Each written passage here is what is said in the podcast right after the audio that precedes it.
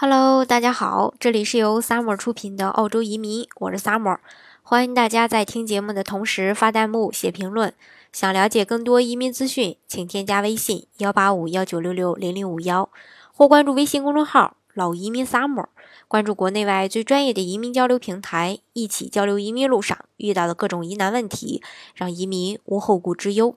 今天呢，给大家分享的内容呢是二零一七到二零一八年澳洲移民配额重磅揭晓，到底会有什么变化呢？其实呢，PR 配额一直都是大家非常关心的一个问题。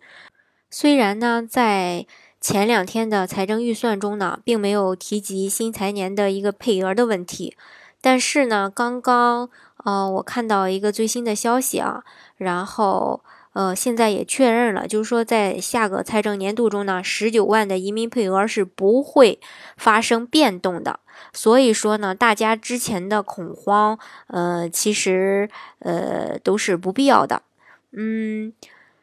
呃，其实呢，有我看到那个官网的有一个表啊，从那个表中呢，不难看出新一年的配额与今年的是与今年相比呢，没有任何的变化。我们呢，也将此次的。这个分配数据于二零一四到二零一五以及二零一五到二一二零一六的这个配额呢进行了比较，基本上呢没有发生一个太大的变化。呃，根据表中的数据可见呢，雇主担保的配额也没有什么变化，仍然也是四万八千二百五十个。但是四五七被取消，新签证转 PR 难度加大，这意味着偏远地区的雇主担保可能会成为最大的受害者。其实呢，这也是符合政府的一个态度的，关注偏远地区劳动力短缺的问题。嗯，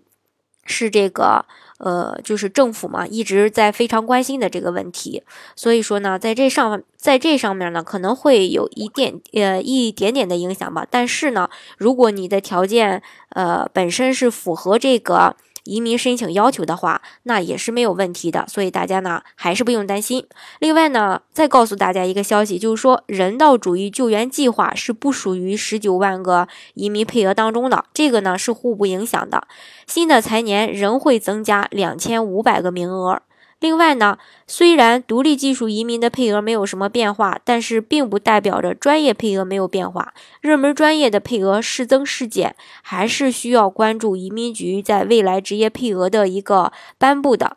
呃，如果说有最新的消息的话呢，我还是会呃。第一时间来给大家分享的。好，今天的节目呢就给大家分享到这里。如果大家想具体的了解澳洲的移民政策的话呢，欢迎大家添加我的微信幺八五幺九六六零零五幺，或是关注微信公众号“老移民 summer”，关注国内外最专业的移民交流平台，一起交流移民路上遇到的各种疑难问题，让移民无后顾之忧。